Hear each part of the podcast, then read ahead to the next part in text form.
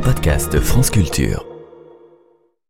C'est un bâtiment expérimental, la vitrine de Végétech. Rachetée en 2017 par le groupe de Monchy, la jeune pousse qui avait éclos dans l'écosystème Darwin à Bordeaux s'est fait une place dans le secteur de la végétalisation des bâtiments. Elle a désormais trouvé une force de frappe pour se développer. Son nouveau siège se veut un concentré de toutes ces innovations.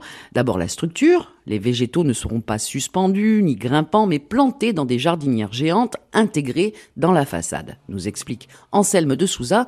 Il est le directeur du bureau d'études. On a mis en place ce système sur des structures euh, porteuses poteaux-poutres et c'est un élément de remplissage se fixe avec des systèmes type Lego. On vient s'imbriquer les uns sur les autres et on bâtit toute la façade comme ça. Une façade conçue en béton bas carbone avec tout un système d'arrosage intégré alimenté par les eaux pluviales. Ça évite l'écoulement direct du toit vers le sol. Ça régule l'écoulement. Et ces systèmes permettent de récupérer les eaux et de s'écouler sur chaque module et de descendre au fur et à mesure jusqu'en bas et en bas, récupéré par une citerne et réinjecté sur la toiture pour faire une boucle. On est sur une économie d'eau aussi. Hein. Pour faire face à la canicule et au manque d'eau, les eaux grises du bâtiment seront aussi réutilisées, précise Didier de Monchy, le patron du groupe. On récupère un peu les eaux pluie, mais surtout le côté innovation, c'est qu'on récupère toutes les eaux grises, puisque l'été, le problème qui se passe, quand il fait chaud, ça peut arriver trois mois, quatre mois, qui ne pleuvent pas, donc tout crève. Que les eaux grises, on en a toujours. Donc euh, on a inventé un système de filtration. Alors c'est un système un peu innovant, de filtres qu'on fabrique euh, nous-mêmes avec des cheveux. Pour l'électricité, là aussi, tout a été pensé pour être autonome en énergie. Exactement. On a des panneaux solaires couplés à de la végétalisation et ces panneaux solaires vont alimenter à 100% le bâtiment.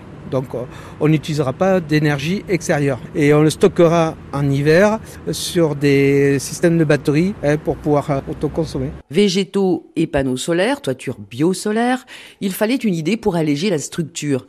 Végétech a trouvé la solution, affirme Didier de Monchy.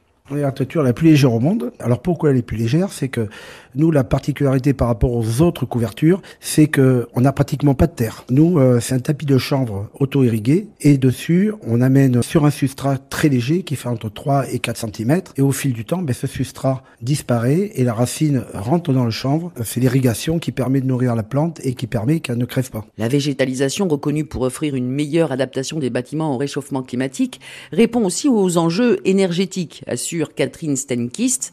Elle est la directrice de Végétech. Les principaux gains de ces innovations, c'est qu'en apportant du végétal sur la toiture et la façade, on vient naturellement rafraîchir le bâtiment et gagner entre 3 et 5 degrés. On vient donc limiter euh, les frais liés au fonctionnement de climatisation. C'est ce qu'on appelle euh, l'amélioration du confort d'été. Voilà, on va aller chercher un maximum l'autonomie sur l'approvisionnement en eau. On va limiter aussi, grâce à la grande capacité des jardinières, le nombre de passages d'entretien dans l'année à deux voire trois passages par an pour limiter euh, également les coûts d'entretien qui seront après l'installation. Côté biodiversité, pour composer ses toits et façades végétalisées, l'entreprise possède également une pépinière de 30 hectares aux portes de Bordeaux.